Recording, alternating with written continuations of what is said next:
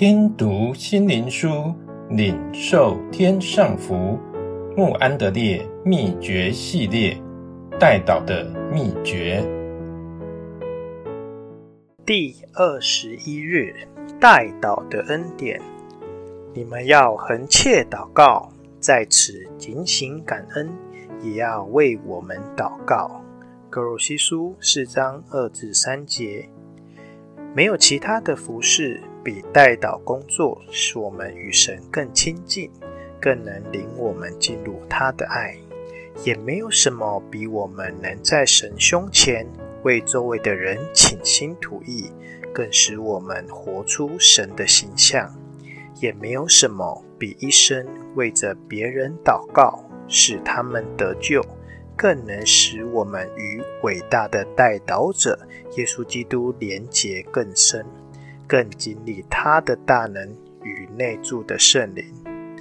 当我们为人代祷时，我们便从耶稣在克西马尼阿巴父的呼声中，得知圣灵的大能如何将这丰满意义呼入我们心内。当我们为教会，或在黑暗中的外邦人代祷时，这最能帮助我们经历神在他话语中的信实。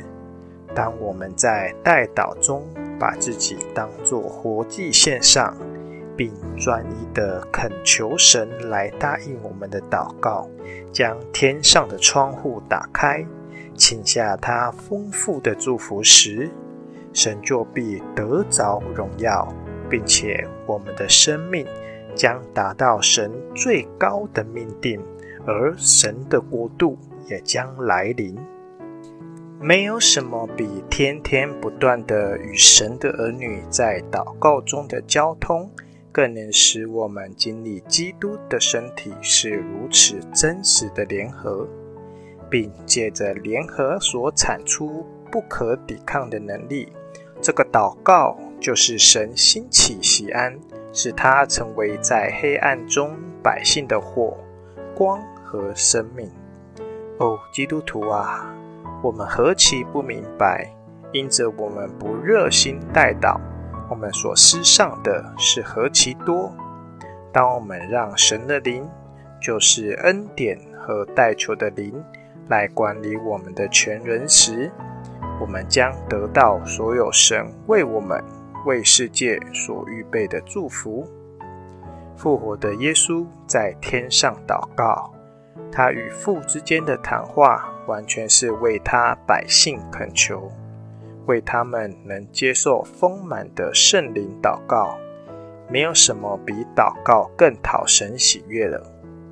我们岂不该学习相信，当我们祷告时，天上至高的福气必要向我们开启。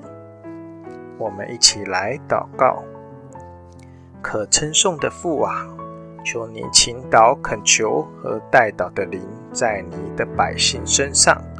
奉主耶稣的名祷告，阿门。